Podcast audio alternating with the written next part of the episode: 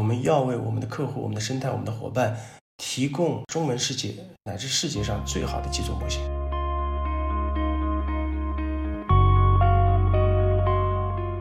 你要大成，并不是你一开始设计好或一开始多么渴望，而是你享受其中，你心无旁骛，你忘了所有的别的事情，你通常能做出来令人惊喜的东西。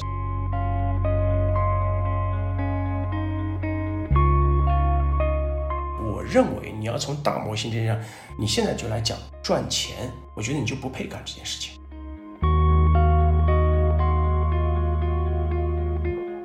我们这个初心会一直坚持到我们打完最后一颗子弹。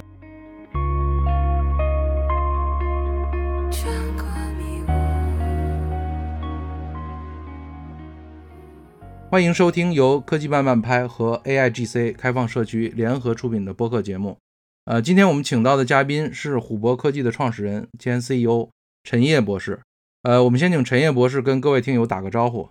哎，大家好，呃，首先感谢邀请啊，也很高兴在这里和大家交流。呃，我是虎博科技创始人陈烨。呃，我之前也看了一些资料啊，陈博士，就是您是相当于是零七年在美国。呃，拿到了计算机科学博士学位之后呢，后来去了硅谷，后来在雅虎、易贝、微软一些平台呢，也担任技术总监和主任科学家。后来呢，加入了大众点评，然后又转到了美团。从这个广告的整个的平台，您领领导的这个呃项目来讲呢，也是做的非常了不起哈。呃，那从一七年您美团出来之后呢，就呃创立了虎博科技。呃，那我想先请您简单介绍一下，就是咱们虎博科技的一个整体的情况。好的，呃，那我是从一七年开始创业，一七年十月份的时候啊，那么当时一开始呢是做呃搜索啊，在金融领域的应用啊，简单的说就是想用自然语言交互的方式，Google 的方式来解决呃更严肃的一些领域，比如说像金融啊、数据查询啊、研报查询啊、数据分析啊等。呃，那么我们做了一个很不错的 C 端的产品，叫做虎博搜索，到现在为止还有很多忠实的用户。呃，后来呃，由于整个呃当时是算是 AI 一点零吧，非常热吧，那后来就整个行业冷下来了啊啊，大家知道，简单的说就是 AI 一点零没有创造太多的 killer app，我们也不例外。呃，于是呃，接下来的三年，公司的重点或者说业务的重心转成以我们的整个技术站。来服务 B 端的客户。啊，我们从金融开始，后来也到互联网啊，一些大的企业啊，行业里面的领域啊，呃，用我们整个搜索的最前沿的一套 stack 来服务，呃，这些客户他的 C 端和 B 端的搜索，呃，呃，踏踏实的发展，这两年发展也不错，每年业务有两位数的增长，呃，那么到了去年年底啊，大模型这件事情开始以后呢，呃，可以说引爆了整个人工智能界。啊，那我们也是被深深的震撼，所以我们也是最早。呃，全力投入到其中来的啊，我们有我们的做法，我们我们有我们的看法，一会儿可以再分享。那么，呃，我们也是积极的、踊跃的投身到呃，至少是中国的大模型的创业中来。然后，我们是整个呃从底层开始做起啊，整个 stack 是自己创新、自己控制，呃，并且是开源分享给社区。那么做到现在还不错啊，我们有我们的一整套的开源的模型，质量来说。呃，也是处在领先的水平啊。然后，我认为这个行业才刚刚开始啊。这是公司一一个简单的介绍啊。所以我是感觉，就是创业公司确实做起来非常的不容易哈。呃，您原来也在这种大的呃这种公司或者大的集团去做，然后回来又自己做做创业公司，你觉得这里边比较大的不同或者区别是什么？从您的个人感受来讲，嗯，其实这是我。嗯，创业的最最主要的、最底层的原因吧，一方面是希望做一件自己真正呃热爱的事情，真正会被他打动啊，真正享受的事情，所以创立了这家呃以人工智能、真正人工智能驱动的公司。那么，呃，创业和之前呃在大公司、大集团呃服务啊，任任高管，它最大的区别是，创业你首先得是一个生命体。你得活下来。那么活下来的因素有很多很多啊，它有它的底线，底线就是你的现金流，你能够养活整个团队，你能够给这个社会创造价值。呃，那么之前在大厂啊担任要职或者是负责某一块，更多的是你在那个岗位上把你的成绩做得最出色，他要考虑的维度是比较小的啊，基本上就产品啊、运营啊、然后业绩啊。但创业不同，你要考虑的维度非常多，嗯，有文化呀，有市场呀，呃，你是在养一个 baby，养一个养一个生命体，它要能活下来的因素可能成千上万，每一个都不能 miss，并且要自己的非常强的地方，同时不能有短板。呃呃，深有体会吧？啊，我觉得这是最大的一个区别。你是真正在养一个生命体，而不而不是去去做好某一方面的工作。所以就是说，整个创业公司它是一个比较全面的一个感受。而且我刚才我听您的从公司上的介绍来讲呢，其实公司的这个战略应该在过程中也是做了调整的，对吧？其实也跟您谈到的这个活下去或者现金流，这是有一定的关系，是不是？呃，经常要调整啊，特别是这两年的环境，大家都知道，呃，适应这个环境能够活下来。呃，我觉得是公司呃最重要的一个要旨吧。今天来讲，所以我们也相应的做很多很多的调整。我觉得这里边可能也是个平衡吧，就是这个就要满足您当初创业的这个初衷啊，围绕着 AI 这个领域去做事情，但是可能还要在这个领域的赛道里面不断的去调整。对的，对的。所以就是说，那我们一开始肯定也会碰到很多的难题吧？你比如说，我们一个创业公司，我们的人才哪里找啊？我们的合作伙伴怎么来呀？我们的客户怎么找啊？这个过程的这个辛酸，可能您是更了解的。就是呃，当初在找客户、找人才、找合作伙伴的时候，也经历了哪些困难？也可以跟大家分享一下吗？嗯，我觉得一个创业公司其实它最重要的两点吧，啊，它要成功最重要的一点，我觉得是，嗯，所谓的 market fit，嗯，你做的这件事情。是对整个市场是有价值的，并且是能够带来增量价值的，啊，那这是它能够成功或者大成的要素，呃，那么第二点要素就是，我我觉得创业这件事情，呃，百分之九十九点九是是非常狗血、非常难的啊。那么它是怎么说呢？就是说，特别是最近三年或者两年来讲，你创业，那你注定是失败的啊。注定的意思其实就大概率。那么你要在这种注定的宿命下，你要成为那个打不死的小强啊，这就是你的运营的底线和你的认知。你要看得非常非常的长远，你要准备能够苟活十年二十年。呃，我觉得这两点最重要，有这两点的呃价值观和底线，呃，我觉得才能够有成功的机会吧。呃，我之前也看了一下整个虎博公司的产品线啊，包括去您的官网上。我看其实内容也是比较多的，刚才您也谈到了，包括咱们最新发布的这个七 B 和十三 B 的大模型，包括智能搜索问答的中台，包括这个自然语言处理的一个中台，包括企业知识库，还有我看还有舆情平台。那那这样看来呢，虎博科技就现在我们做了这么多产品线，而且有一些感觉呢是跳跃性也比较大。就是我们最终的定位，或者是我们基于目前的考虑，哪块是我们的重点？我们应该在哪个地方去发力？这个您的考虑是什么呢？嗯嗯，首先简单的回答你的问题，呃，产品线多其实正正说明公司在很痛苦的找那个 market fit，呃，我相信，呃，不出例外，每一家 AI 公司都面临这个痛苦和困难啊，我们也我们也不能置身其外。抽回来讲，虎博基本上它的产品线分为两个阶段，呃，可能在去年的大部分时候是围绕着搜索为核心的一整套产品线。那么，包括智能搜索，包括问答，包括舆情，它只是满足客户需求的不同层面。它背后的整个呃技术栈或者整个 stack，呃，它其实都是我们一整套啊。只有一套啊，搜索从数据采集到索引到语义理解，到最后产品的形态，包括推荐也好，一些都是搜索啊。其实它是还是比较聚焦的，只不过有的客户他希望是被动的，有的客户希望是主动的，有的客户希望能够进行一些呃逻辑推理，呃那些跳跃，那加一个知识库，呃，它它但它不出还是嗯 B 端服务 B 端的搜索的各种形态吧，啊，这是呃二零二二年或者之前的一个重点。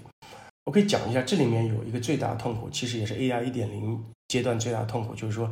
呃，两点：第一，你整个技术没有单点能够，呃，非常酣畅淋漓的解决控客户的一个大痛点，所以它很难找到一个 kill app，呃，产品非常的通透，然后呃，go to market 像一马平川这样打下去没有，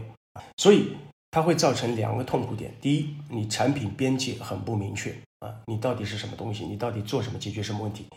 很难一两句话讲清楚，那么很难一两句话讲清楚的成本，基本上都是要由创业公司来承担。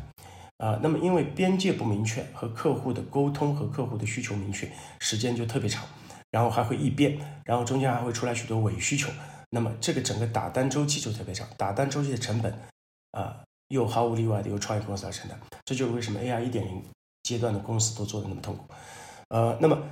之后啊，我们看到了大模型，那大模型至少有两点，第一，它能做什么啊，整个市场都非常清楚。呃，它这个产品化的程度一下子把从 AI 一点零的东西，呃，提升到很高的程度。我们认为百分之八十和九十都有。呃，它能够解决，比如说呃文本类的生成啊、总结啊、摘要啊、简单的问答啊、阅读理解啊、代码呀、啊抽取啊这些，它都很能胜任啊。一些不能胜任，比如数理啊，大家也都知道。啊，那么我们把这个重点转到基于大模型的这个这个产品线上来，是。呃，借着这个事啊，我们希望产品化程度能够迅速提高。那么，呃，对于我们创业公司来说，呃，它才有更好的活下来的机会啊，有大成的机会。因为你打单周期短了，产品边界明确了，和客户系统的整合周期短了，然后产品的标准化程度自然就变得很高啊。这也就是我们两代产品的一个一个区别吧，最本质的区别。OK，其实就说看起来好像很多产品，但是其实在您的眼中就是两代产品。呃，那上一代呢，就是刚才您口中的这个所谓的 AI 一点零的阶段。呃，其实我我也个人也经历了这样的阶段哈。我感觉一点零的阶段，其实大家最成功的，或者您谈到的这个 killer app 就是人脸识别。我感觉啊，就所有 能做好的 AI 厂商，大部分都在做人脸识别。人脸识别曾经成成功过，后来就不成功了。它不成功的原因是。呃，因为技术门槛的天花板不高，然后迅速大家标准化，啊，各个厂商都能做，然后把价格打到了不赚钱的程度，啊，也不能成为一个很好的商业了。所以就是在整个，尤其特别是做的企业应用，其实我理解呢，在原来的很大的程度上，其实在于很多的我们讲甲方吧，或者是这些企业来讲，他对 AI 的想法或者期望还是过高的，然后在我们真实的实现过程中呢，可能是没有 match 到。呃，客户的这样的需求，所以您您也谈到，在比如需求沟通啊，在最后产品的交付啊，最后在呃升级维护等等的方面，就会造成很多的困难。你说的没错。那其实 AI 的这个，您也知道，AI 的这个技术发展了几代，也是几起几落哈。今天的大模型有没有可能也是这样的情况？也是大家会期望很高，然后呢，但是事实上呢，我们今天可能也没有看到非常成熟。或者稳定的这样应用，能够提供给客户，因为我们现在甚至在国内可能都很难找到一个本地部署的这样的一个大模型，对吧？大家很多成熟应用还是基于 Chat GPT 的啊，所以就说在这个领域，您是怎么怎么判断这个问题，或者是您认为说，其实这次的大模型和以前的是完全不一样的，它完全是一个颠覆性的，它已经突破了原来的 AI 的瓶颈。哦，这个问题很难回答。我个人我个人感觉，呃，不代表不代表大大部分和别人的观点。呃，首先，AI 从 AI Winter 开始，一九一九六几年还是几几年，他们在达特茅斯啊，呃呃，以及 CMU 那一票人，呃，那是第一代 AI 的 Hype，从贝叶斯网啊，还是 Neural Networks，然后经历了三起三落啊，三起三落啊，然后政府的投资，整个创业环境，那这次是第四第四浪，啊，第四浪呢，嗯，到目前为止，as of today 啊，仍然没有找到 Klab。有超过一半的可能，这次仍然是一次 hype，呃，但是呢，呃，是不是 hype 其实并不重要。OK，呃，为什么呢？有几点我觉得是明确的。第一，它解决了一些通用的任务，以前解决的五十分的任务，现在能解决到九十分，很多很多，就是说提高很多的这个大的突破，啊，是很明显的，很明显的。那么它能不能找到在这个技术范式允许的情况下的 killer app，或者说这个生态能不能找到？我倒觉得这个是有可能的。啊，你说你现在出来一个 AI，它已经超越人了，你你你就放在那里，呃，可能超过一半的呃概率可能还没有。但是在这个目前技术能达到的情况下，能不能在某一些领域产生一些 killer app？我觉得这个可能性还是有的。就好像你你你假设一下，嗯，三 W 网。啊，就 Internet，当时为了呃美国军方东西岸的传输数据 TCP/IP 等，呃建立了三 W，也没有人认为它是一个多么多么厉害的商业模式。后来在上面就跑出来 Email，啊，然后呃门户网站，然后视频网站，然后等等等等，呃，整个跨度十年二十年。那现在有没有人说那是第一代那个那个互联网造成？也没有人，只是那个整个应用生态了起来。呃，我觉得呃，从从这点来讲，目前的大模型是具备这样的潜力的，因为它解决的问题是非常 general 的，非常的通用的。呃，然后应用生态现在也是在逐渐慢慢的涌现。呃，从早期的呃呃知识库啊，到今天的 agent 啊，呃，并且一个我从业有生之来没有经历过的那种速度在迭代。所以我说，是不是一个 hype 不重要，能不能够突破某一个拐点或者基点，可能是以我们以前不习惯的方式来突破的这一次。啊，那么你投身于其中，浸润于其中，深刻理解其中，通过创业，通过实干，通过积极的去寻找这个应用和一些原创的理论的突破口，这个可能是最好的来来来经历这次浪潮洗礼的一个一个过程啊。啊，而不是一定要说这又是 hype，我们又怎么样？其实不是啊，呃，你你投身其中就很好。呃，再举一个例子，呃，machine learning，哪怕 computer science 在早期的时候不被人看好的一个学科，它也是经历几十年的发展，呃，现在是如日中天，啊，就是这么一个过程啊。那么，那么，呃，现在有早几波能够能够真正做出好东西的人来。他其实很早就浸润在其中的，没有说你你你你你后面再再等到它时机成熟来，呃，其实并不是的，因为呃每天现在嗯在大模型这个领域的迭代速度，呃，其实对就我的学术水平来说也是非常长知识的啊，这本身就已经很很令人兴奋，呃，所以呃总结一下，是不是人们所说的第四波浪潮就突破了就 AGI 了？大概率还没有。但是在这个基础上，会出现很多令我们兴奋的、以前没有想到的业态、产品和生意模式。啊呃，我就问你，你你说你说外卖，你说短视频是需依赖于什么技术突破吗？不是啊。所以我已经把原来的事情很多事情，至少是呃经典的 NLP 的八大任务、十二大任务提升了大概近一倍。我给你摆在那儿，在这个基础上你再来玩啊，很有可能玩出新东西来。我感觉您就像一个这个冲浪者，AI 这个像一波一波浪，但是我觉得您是永远在这个冲浪的过程中，然后在体会这个过程，对吧？不可能大家到那个风头，大家再冲进去，其实都已经被浪淹没了。啊，对对对对对，呃，这里这里有一个观点，这里有个观点，在中国创业是特别特别，我觉得特别特别少见或者特别特别嗯值得拥有的一个观点啊。我希望我秉承这观点，我尽量去秉，就是说你做一件事情，特别在当今这个时代下，你要大成。并不是你一开始设计好或一开始多么渴望的啊，而是你享受其中，你你心无旁骛，你忘了所有的别的事情，你通常能做出来啊令人惊喜的东西啊，我我觉得这这是这是我的一个观点。对，我觉得您的这个想法，我估计让很多创业者也深受启发。呃，那我们回到就是咱们虎博科技最新发布的大模型吧，这个可能是咱们现在最主力的产品。那您。也可以介绍一下咱们目前那个呃大模型的一个情况和它的一个主要的特点。好的，呃，首先我们讲一下我们的发布节奏啊，我们的发布节奏在业内同行来说应该是最快的之一。我们从六月份第一次发布开始，到目前为止发布了三次了。呃，从第一次发布七 B，然后七 B 的 Version Two 第二个版本，然后到呃大概上上个礼拜的十三 B。嗯，我们发了三版，整个经历过程大概就是两个月不到的时间，啊，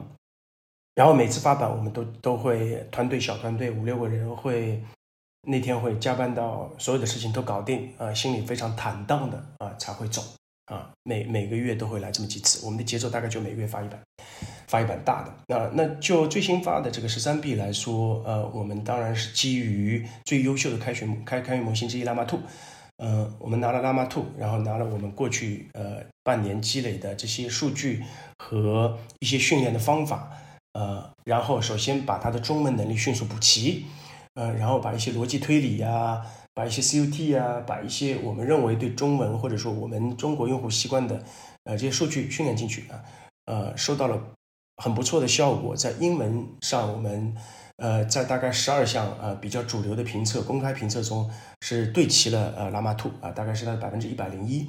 然后基座模型在中文的表现上，也是一些主流的，包括阅读理解啊，啊，包括事实问答，包括总结啊，等等等等，呃，是要超过到近百分之五十，是百分之四十九。呃，然后模型的体感，你具体用起来也要比七 B 的好很多。那么这个水位的话，嗯，我们也看了呃国内比较主流的一些大模型，也是处于领先地位的啊，所以我们非常有信心。但是呃，更让我们有信心的是，我们这次迭代的速度不到半个月，OK 啊，那么能够玩转一百三十亿模型，然后能够玩转一 TB 的数据。呃，能够在我们还比较小的创业公司的所拥有的资源情况下，我们能做到这样的速度，呃，还是很令我们振奋的。我们有几个数据啊，我们训练模型以后，我们要算它的算力的经济性，也就是说它碳排放啊，这个其实很重要。呃，那么我们手上的近千张卡，我们算出来的每秒钟处理的 token 数是一千三百五十。那么根据拉玛兔六月份发的 paper。它的机器要比我们再好一倍，大概八十 G 显存啊，RDMA 连接啊，毕竟毕竟 Facebook，呃，它的每秒钟呃单 C GPU 它的吞吐的 token 数是一千五百，我们一千三百五十啊，我们几个人 handle 几几呃大概大几百张卡，能够搞到和拉玛处在同一个计算经济水平上啊，很令我们振奋。当然里面很多代码、很多原创的东西、工程上的算法这种东西，呃，我们都不断的积累，不断的突破。啊，拿最好的开源，在它的基础上没有解决好问题，我们最终最最终再解决有数学工程上。那么这个速度能够保证什么？在接下来的半年、一年、两年时间内，我们迭代的速度依然会是世界前列的。这就给我们一个非常锋利的一把剑。为什么？我们是创业团队，我们小团队，我们的周转性非常快。那么拉玛可能要花两个月叠一版大单，我们可能就两个礼拜。啊，我们算的一样快，然后我们组织的灵活性比你高。最近我看了一些帖子。呃，至少看到一些某些大厂啊，呃，他在迭代大模型，他他他里面还有一个 PM 团队，PM 团队来挑数据给给给工程师，工程师训练完了给 PM 团队来看这个对不对？啊，在我看来完全错了，完全错了。这个事情是呃完全是一个呃 engineering 或者 algorithm 的 scientist 的工作。如果说你 involve 呃不是很通透的进来，就是添乱，或者说呃把整个周期弄短。啊，那这就是我们创业公司，嗯，在组织性上的一些优势。那么我们希望把这两个优势发展到最最大，嗯，那么接下来我们还还会呃更快的速度啊，会推出呃国内乃至全球最大的开源的模型，OK，呃，并且在我们十三 B 的模型里面，我们已经在游戏行业、新能源车行业、互联网行业啊都有很多很头部的客户在真正的部署模型，在基于模型做一些应用。呃，所以你可以看到啊，为什么那么卷啊？为什么会那么的兴奋，同时那么的累？呃，目前来说，除了产品，除了技术、商业化、监管、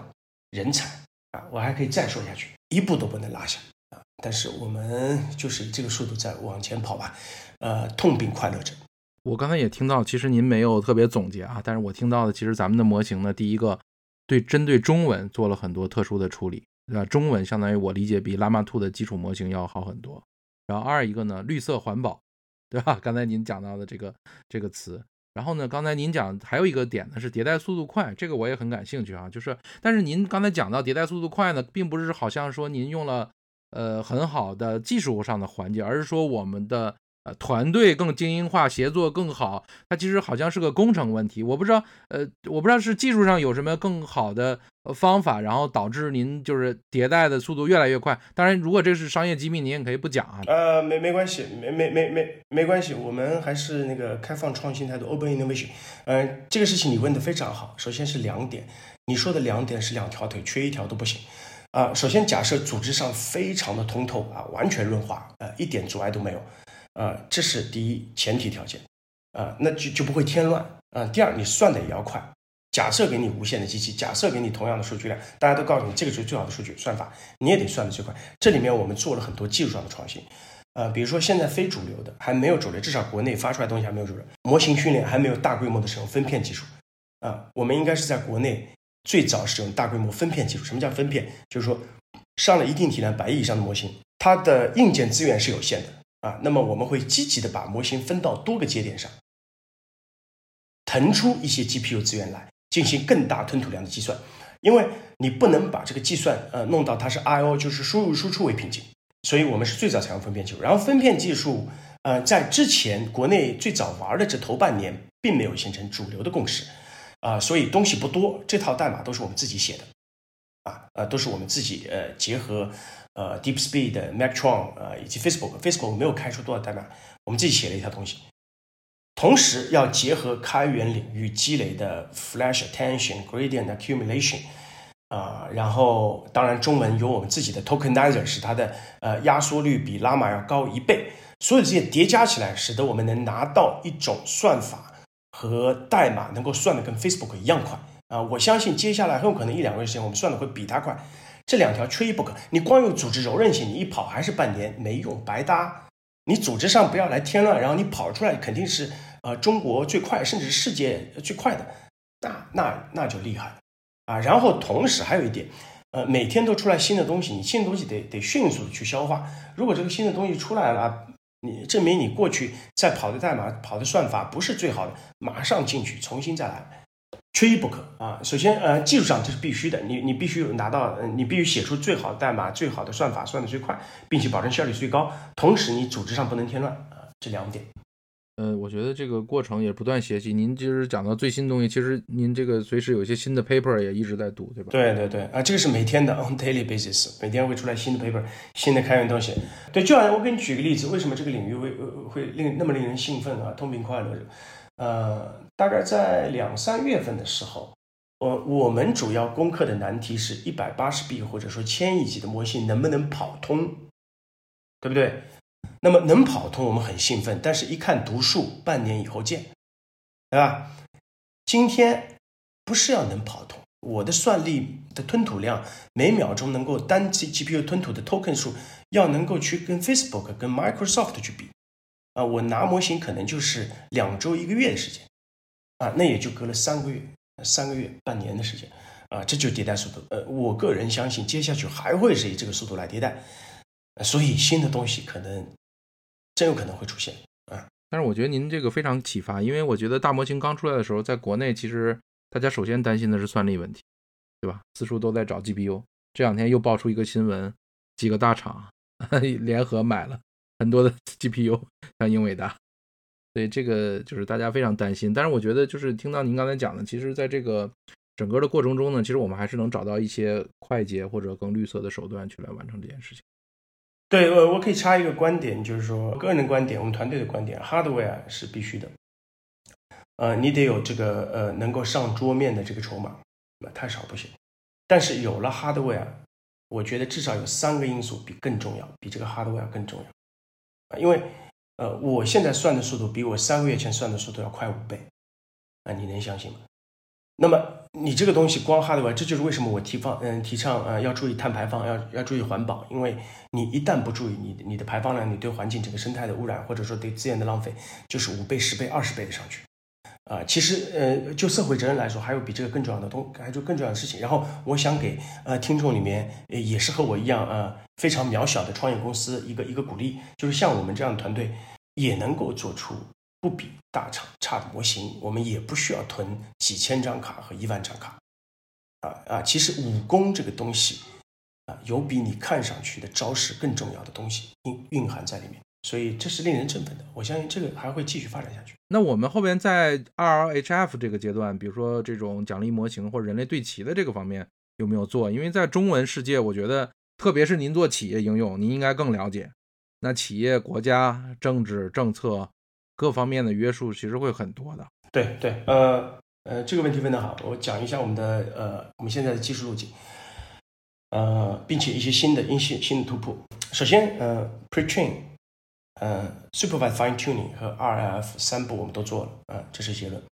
啊，那么我们现在选择的技术路径是最重要的在 pretrain，啊，我们首创了一个 holistic training 的方法，就整合或者全局训练的方法，呃，在 Pretrain 的阶段就是它能够掌握九成左右的对话能力，啊，我们的 Pretrain，我们的 Foundation Model，你拿去是可以直接完成百分之九十以上的对话任务的，呃，因为我在模型的数据处理，我在训练上的方法上都做了创新，呃，我们花最多算力、最大资源的是在 Pretrain，呃，Supervised Fine Tuning，因为我们的 Pretrain Foundation Model 的对话指令完成能力非常强。Super Fine Tuning 我们可以压缩到大概五万条数据，一般的场景应用就够了，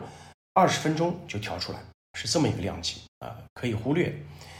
然后 R 呃 RLHF 啊，这个非常重要，特别是一对严肃的领域。那么我们现在提出的方法，正好和 Facebook 用的方法是如出一辙啊。Llama 2发的方法，它不是大规模的用 PPO 啊，用 reinforcement learning 方法，而是用一个 rejection sampling 的方法，基本上用模型自己来把边界往外推。然后我们在 Facebook 的基础上又提出 reject sampling with human in the loop，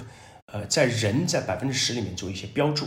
啊，那这样的话，over time，至少在一个场景里面应用，它可能很快的就会收敛到一个很好的程度。啊，它的思想很简单，就是模型是一个呃概率模型、随机模型。那么 learning 能力强、参数上百亿的话，它随机还是有可能达到跟人差不多的程度。我们把那个有可能最好的放到最大，什么意思呢？我一我一开始用 greedy greedy inference，它出来的结果可能不是最好的，但是我 sample 十次，十次里面大概率会有一个很好的结果。那么我让模型马上 offline 去知道，那本来排在第十的是排在第一，啊，那这样的话，这样的 reinforcement learning，呃，会使它迅速收敛到呃更好的一个程度，呃呃，我把它叫做呃 Plateau frontier 啊呃那个那个前沿 Plateau frontier 往前推，本来 Plateau frontier 是一个很难 balance 的。呃，然后这里面我们再挑出百分之十来啊，那个呃人去标注，甚至重写啊，特别在一些比较小的封闭的领域，呃，那它 fine tune，它就 jump 呃这个 plat 嗯 plateau 呃 frontier，从他自己的原来能力边界再跳出去，呃，但是不能比例太大。啊，这个就是 reject rejection sampling with human in the loop 啊，这是我们提出来的呃 RAHF 的方法。啊，我们认为这个最有效，因为从最早呃 OpenAI。嗯，那个 paper 提出来，他很强调 PPU active，呃，active active 呃 critic，呃，我们的实验跑下来，那个在数学上很不 elegant，非常 ad hoc，呃，然后作为我们穿越空从从一个呃 ROI 的角度，我调十把才能得到一把有用的和稳定的，所以那个方法我们并没有很很很过度的依赖，而是现在更像呃 Llama to Facebook 那个方法，呃，我们认为这个方法是最有效的。就是那我们现在其实训练的这个模型，包括您说在 pre-training 阶段您投入了很大的这个精力，那其实它还是训练的是通用能力，对吧？是一个就是通识的能力。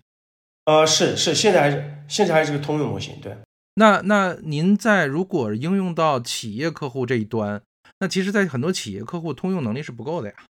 这个还是要专业领域的能力啊，所以要垂直的领域的这部分数据啊和模型，嗯。对对对对，呃，我我们我们提倡的商业模式是，我的通用的底座的模型，呃，它的学习能力非常强，同时它具备呃很强的对话能力和指令完成能力，然后到领域里面，你用很小的数据，啊，就能够达到你领域里面的要求。那么你如果数据量大的话，你就可以来接着做 pretrain 预训练，然后再用一部分数据来做 SFT。呃，和呃 reinforcement 就可以了。这里面有一个误区，呃，我们不能够过早的去，呃，过早或者 premature 的去做领域的模型，啊，因为你把基本功、内功夯扎实了，永远会让你事半功倍。呃，举简单的例子，呃，中文里面有一些说法，它其实是在提问，啊，那么比如说，呃，你你认为这个怎么样？或者说我昨天看到那个，呃，你怎么看？啊，那么。在领域里面也有也有它的问法，那这种逻辑它是通用的。OK，那你到领域里面，呃，更多的是学习领域里面的知识啊，而不是学习这种模板。这里面我们要理解，就是嗯，从数学上理解，嗯，很多人称其为涌现象 （emerging effect） 到底是什么东西啊？那么你如果过早的去领域里面去做，他可能这些通用能力都是缺失的啊，他可能不知道。呃，某些说法是在提问，某些说法是是让你在复合。那这些东西不需要领域知识，而是应该通用模型基础打好。嗯，这就这就就是基本的一个能力吧。啊，这就这是我们的观点。所以我们现在模式是，呃，提供一个很好的基座模型，啊，中文很好，一些通识能力很好，然后到领域里面，你用一个很轻量的，啊，非常经济的一个 fine tune 或者轻量的 pre tune 就能够完成你领域里面任务。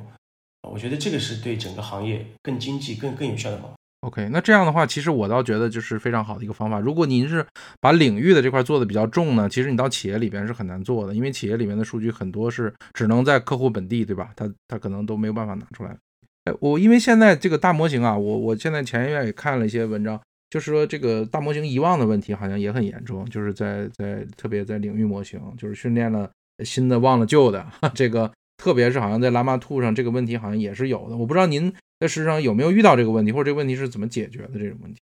啊，当然遇到过，嗯，因为这就是我说的那个，嗯，我称之为嗯 Plateau Frontier 啊，它那个边界的边界是它的面积是固定的，你一定要把某一端拉长，另外一端肯定会肯定会呃变短。其实从呃 machine learning 的理论来说，呃，很好理解。嗯，一个排序的算法，你能够把一组一一个维度排对，其他维度肯定排错。因为你就这些变量，对吧？对吧？呃，你你有两个维度，你一定要按照第二个维度排，你第一个维度排的肯定不对嘛。然后那个呃大语言模型它不就是排序嘛？它 next token 最高概率的输出嘛。你一定要某个领域你认为它高，那其他领域肯定肯定缺失。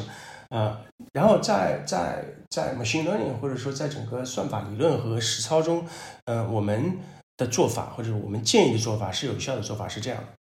呃，你在每一次吞吐领域数据的时候，你一定是一个数据的比例的 mix 进去，而不是单独的训练这个领域。呃，那么我们不会让领域数据超过百分之十，啊，这个百分之十哪里来的呢？主流的大模型，包括 A OpenAI，包括 Bloom，包括拉玛国外主流大模型，它里面代码的比例都大概百分之十或者更少。啊，那代码其实就是个很有代表性的领域，那么应用到其他领域里面也一样啊。那你每次训练，你你哪怕多花一点时间，多花一点钱，你依然要把通用的东西加进去，使它不要遗忘。仍然，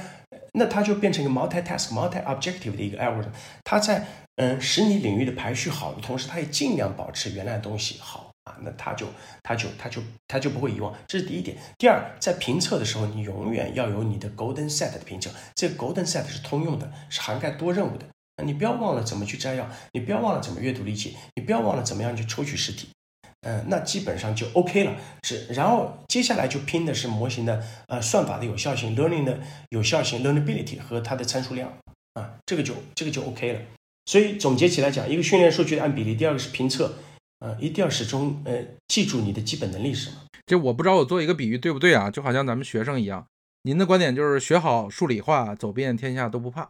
基础打好，到后面其实问题不大，对吧？再去学什么也是可以的，对吧？要强化自己的这些基础的能力，对吧？对对对对对对，就好像本科那几门课，那是基础能力啊，不要遗忘。然后，因为现在呢，我们可以看到这个市场这个也很混乱哈。这个百模大战、千模大战，这个每天都有企业发布新模型。然后在您的看法呢？这个最终这场战役的胜出者会是一个什么样的公司和产品？呃，我觉得如果说按照现在这个行业的走势看下去，看上看下去会看上去会是一个呃一个一个 long term 的一个比较长期、比较 stretch 的，嗯。我觉得肯定数量会减少吧。第一，肯定数量会减少，玩家的数量会减少啊。呃，因为它还是比较资源消耗的。嗯，第二，最终的嗯跑出来，我们先不说胜出吧，胜出可能有多种方式，跑出来的可能是找到自己的根据地啊，找到自己的能够嗯自给自足的那那个根据地的团队吧。所谓根据地，就是说我不管怎么样，我给客户创造价值，客户买单了，然后来来付你的这个成本了，你能够进行良性循环了，那他就。他就出水位了，那他就永远有机会打下去了啊！那呃，这是我认为，呃，也就是说，嗯，最后判断有没有出来啊？可能在这个领域 C 端，呃，或者 B 端，嗯，或者说嗯，社交、娱乐、呃，搜索、助理都有可能。但是出来的就是你真给客户创造价值，真有一个 k i l l app 啊啊，不是那种一级以上的 k i l l app 你你某一个领域里面你有 k i l l app，你能够自己记住，你有良性循环了。呃，能够滋养你进一步的创新和突破了，啊，那就出来啊。第一，数目不会多；第二，最终可能还是要找到自己的根据地，能够能够补血，能够自给自足的根据地。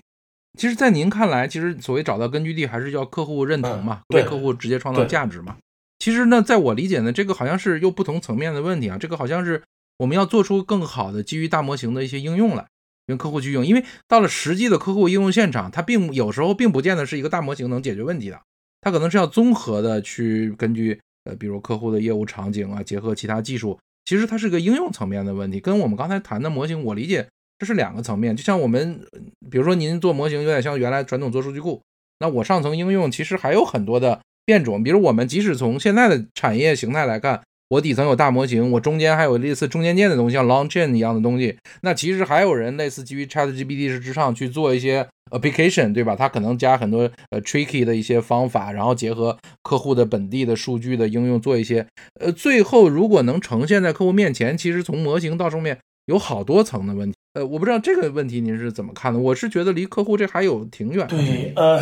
好问题，这就是说那个呃，怎么样去 这个行业的生态怎么来分工啊？产业链怎么分工的事情，这个事情肯定是肯肯定是模糊的。呃，然后有两个比喻吧，到底是什么我不知道。嗯，你说大模型是云，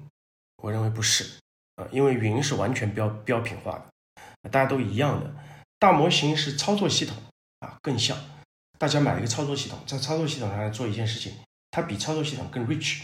啊，更 rich。好，那呃，你说应用，OK，有两种方式，一个是嗯，我们做大模型的自己做应用，这个我们也在干。那一开始你你自己做应用才能够反哺对这个大模型的理解，呃，但你不可能做很多啊，因为因为那个那个其实很很业务业务化的，你得业务业务水。那第二个就是说。另一种方式模式就是说，呃，有很多做应用。其实您说的少啊，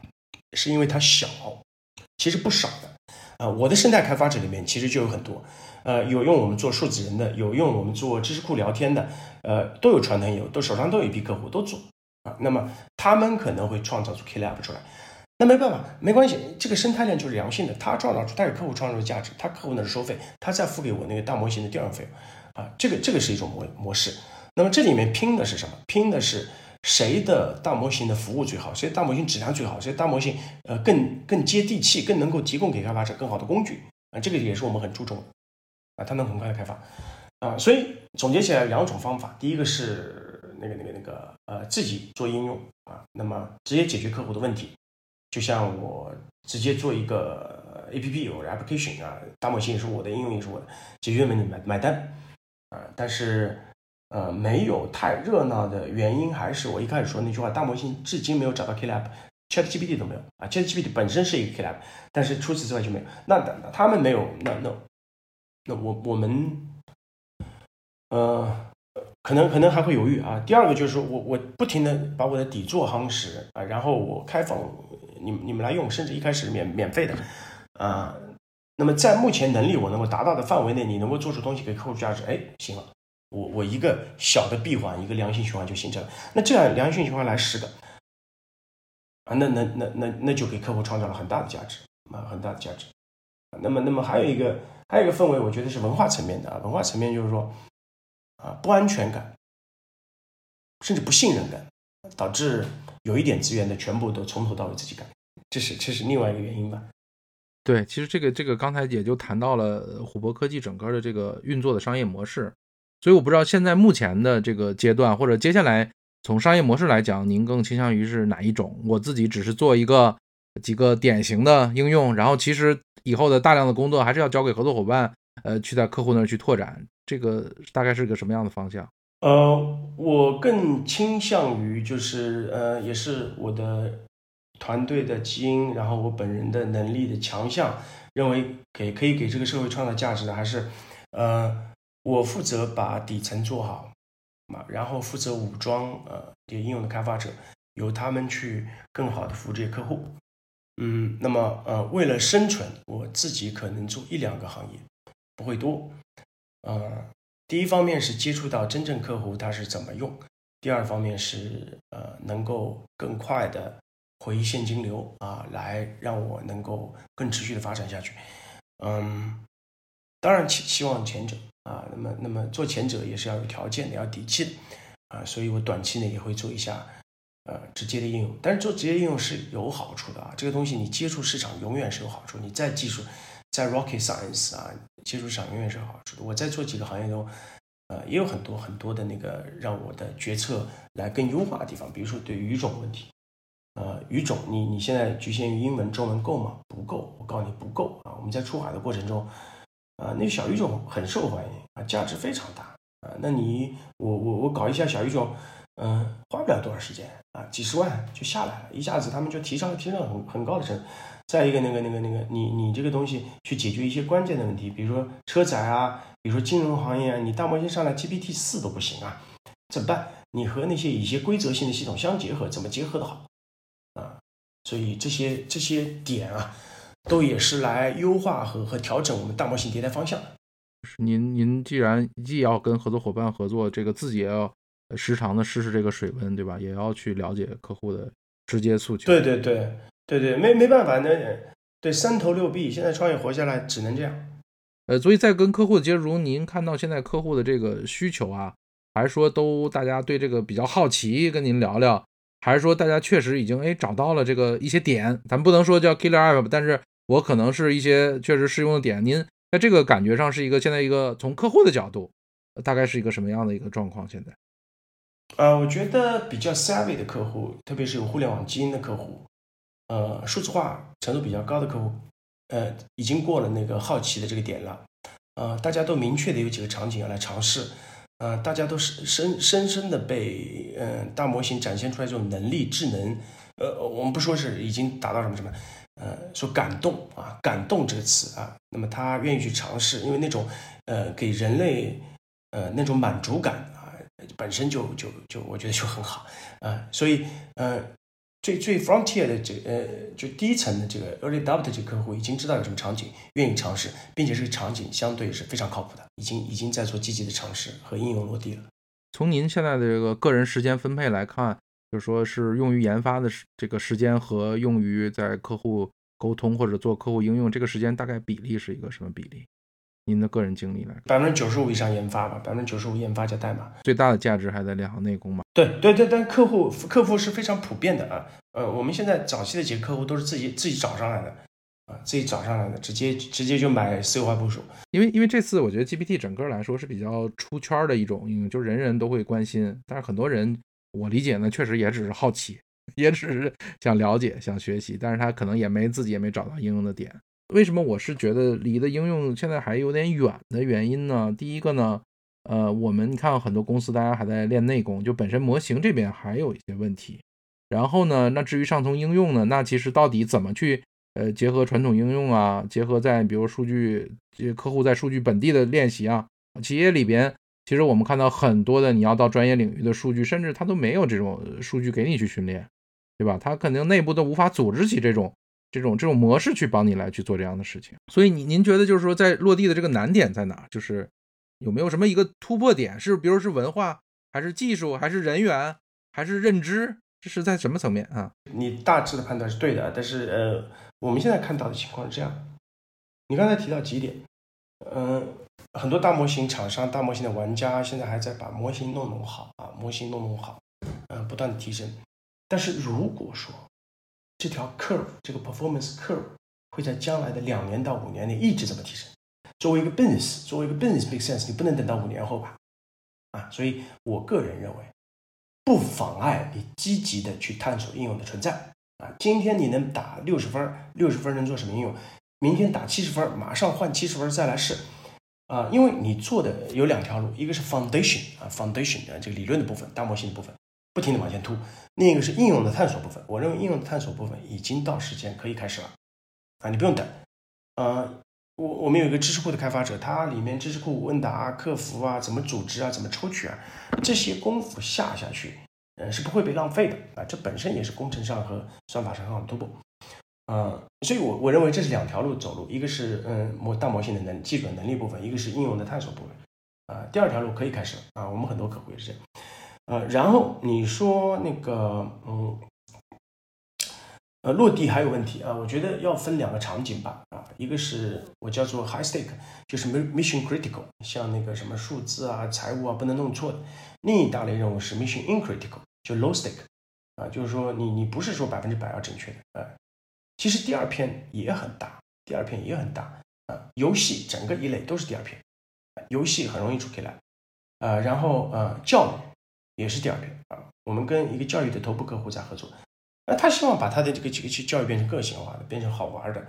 呃，大模型其实非常擅长啊。所以我们不要高估他能力，也不要低估他能力啊。你唐诗三百首书进去，然后你给三岁的孩子用通俗儿童喜闻乐见的方式讲唐诗，他能够讲啊。他能够讲，他能够喜欢，并且能够 feedback。你你说出这个东西有用吗？我不知道，但是但是我觉得，我觉得我觉得是有价值的。我觉得有人付钱就有用，有人付钱就有用。对对，叫短期内就叫短期内有用，对吧？呃，那呃这些这些东西大模型可以大大的提高效果和生产力，所以还是有一些的啊。那么你说，我们可能认为那种嗯真正落地是 KLab 级的东西啊，像搜索啊，像像短视频啊，呃，像外卖啊，那那东西就就可能还没有达到啊。但是呃不妨碍你这个生态，因为积累的东西都都都有用，对后来者都是有用的，是一个前仆后继的过程。啊，所以可以积极、可以积极探索了，但是呃，是有一个 balance，怎么样去平衡啊？你你用到什么程度，发力发到什么程度，客户是不是接受？啊，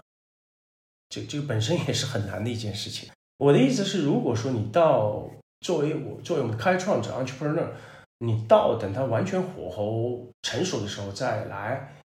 呃，我觉得 可能是个动态的过程，它永远不会完全成熟，对吧？呃，那么到那时候你积累的东西太少了，你积累的东西都太少了，那那你你你就没法玩了，嗯，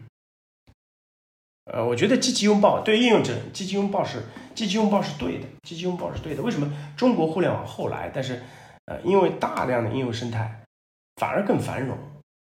我觉得对，其实就是刚才您讲的点啊，就刚才咱们讲这个学好数理化的问题，就是。我觉得现在我就 get 到一个新的点，就是学好数理化也不妨碍你这个学生去做一些实习啊，去做社会打工啊，也要锻炼自己。对对对对，对对，那你你你不要忘了，你不要忘了那个那个那个扫地僧啊，他不懂风花雪月，但是他读了一辈子经书，他出去以后就是世外高人啊。大模型领域是有可能出现这样的事情的。呃，是这样的，就是确实现在的创业环境，我理解呢，跟一七年还是有差别的。呃，结合着这块儿，也谈谈您就是接下来虎博的下面的动作吧。就是说，我们持续大概以什么样一个 roadmap，然后来去推进模型，然后我们给我们的合作伙伴能够提供什么，给我们的客户能够提供什么一些新的呃一个能力。首先，我们的呃宗旨，或者说在这个大模型时代，我们企业的一个宗旨啊，我们企业的一个核心核心价值观就是。我们要为我们的客户、我们的生态、我们的伙伴提供啊，至少是中文世界乃至世界上最好的基础模型。这是第一点，最好的基础模型。这个最好有几个概念。第一，当然它能力好，它拿出来用。我希望，并且我有信心啊，在年内啊，你用虎博的模型啊，把它那个那个上面蒙掉，你可能感受不到和 GPT 三点五的区别吧。啊，这是这是我们的一个目标，我们现在越来越有信心，然后把这个呃用开放的精神去提供给呃所有我们生态的伙伴、客户也好、用户也好、研究院校也好，呃，为什么这样呢？一个是能力好，第二个是我们这样摸爬滚打下来，我们算的最便宜，我会把我这个整套的代码算法、经验、工程经验告诉你，你也算的更便宜，你领域里面有一百 G、两百 G 的数据。我不光给你提组模型，你省了你呃一千万美金、两千万美金，同时把这套方法告诉你，你能更快的上手。呃，这是我们的宗旨啊。那个这个宗旨是要钱的啊，是要资源的，因为我们的运营的精神、运营的方法，我们会花最少的钱，少到不能少，少到很多投资人、很多伙伴都不能相信的钱，我们依然会这种方式啊。但是在这个过程中，我们也会去踏踏实实做一些商业化，来使我们的现金流能够变得良性。是我们能够持续的发展下去，这也是我们客户，呃，希望客户能够给我们的支持。我们头部的一开始的几个客户都是本着这样的精神来给我们支持的，所以啊，我们是秉着一个呃开放创新的精神，给这个社区提供能力最强的、算的最经济的、最便宜的大模型的服务。为什么是？为什么是这样的这样的一个想法呢？我把它放到五年、十年的范围内，甚至十年，我认为你要从大模型这上，你现在就来讲赚钱，我觉得你就不配干这件事情。呃，所谓的 open innovation、open community、open source 的这个精神，是是相违背的啊。Python 的发明者赚钱了吗？三 W 的发明者赚钱了吗？Linux 的发明者赚钱了吗？啊，然后他们才是真正给这个社会、给这个社区创造价值的人。我要赚钱，但我不是从这个事情本身来赚钱，我可能用我的大模型去开发一个 K Lab，啊，我来赚钱。那。我可以做出更好的模型。那么在整个这个过程中，我没有说我这个东西我就要赚多少钱，因为我每天日训练，昨天我花两块钱训练，我告诉你，我今天就两毛钱，我我难道还收你两块钱吗？我觉得那那个就不配在在这个在这个领域里面来创业嘛，啊，所以我有这个价值观，我有我有这个理念就很怂嘛，我有这个理念，所以我一定会至少尽我全全身心啊，终毕生创业之之力来提供最好的、最便宜的、算的最省钱的这个单模型来给你，因为我没有打算从这赚钱啊，我会有别的方式来赚钱。啊，这就是我的核心价值观啊。那么，那么会支持我接下来很长期的一个一个创业的 roadmap。roadmap 的话，就是这块我服务你，你用好了反哺我，然后我通过一些 B 端客户或者通过我其他 C 端的产品来补足我的运营，啊，把我这个至少是人力和算力成本 cover 了啊，没有多少钱 cover 以后，我就能长期发展下去。我很喜欢 Wikipedia，到今天还是免费的，给人类创造多少价值？嗯，我觉得大模型本身这件事情。我更愿意用这种方式来做，而不是呃，就天天来谈的 monetization 啊，business model 啊，啊，我觉得不是这样的啊。所以还有一点我可以透露一下，我可能一直到千亿模型我都会开源，一直这么开下去啊。然后我会告诉你我花了多少钱。我觉得您一直还保有一个这个创业者的一个初衷啊，不管这个市场会怎么样发展，这个行业几起几落，对吧？您作为一个冲浪者，永远。在这个市场中体会这个水温，同时呢，刚才我们也谈到了很多好的点。您这个对于这个基础模型练好内功，同时呢，也要去不断的尝试一些应用的这种呃特别的一些好的一些尝试啊。所以呢，非常感谢今天我们的沟通。所以啊，我们大概的内容就到这儿。您看，您还有什么想说的吗？呃呃，感谢感谢呃王总邀请，感谢这 community，感感谢听众啊。呃，我只想说是呃。我们这个初心会一直坚持到我们打完最后一颗子弹啊！如果呃有 impact 同理心的、同情心的，呃，就能够呃继续持续的支持虎博呃 t a g b o t 直到我们一起成功。好，谢谢刘总精彩的结尾，今天的节目到此结束，谢谢各位收听，再见。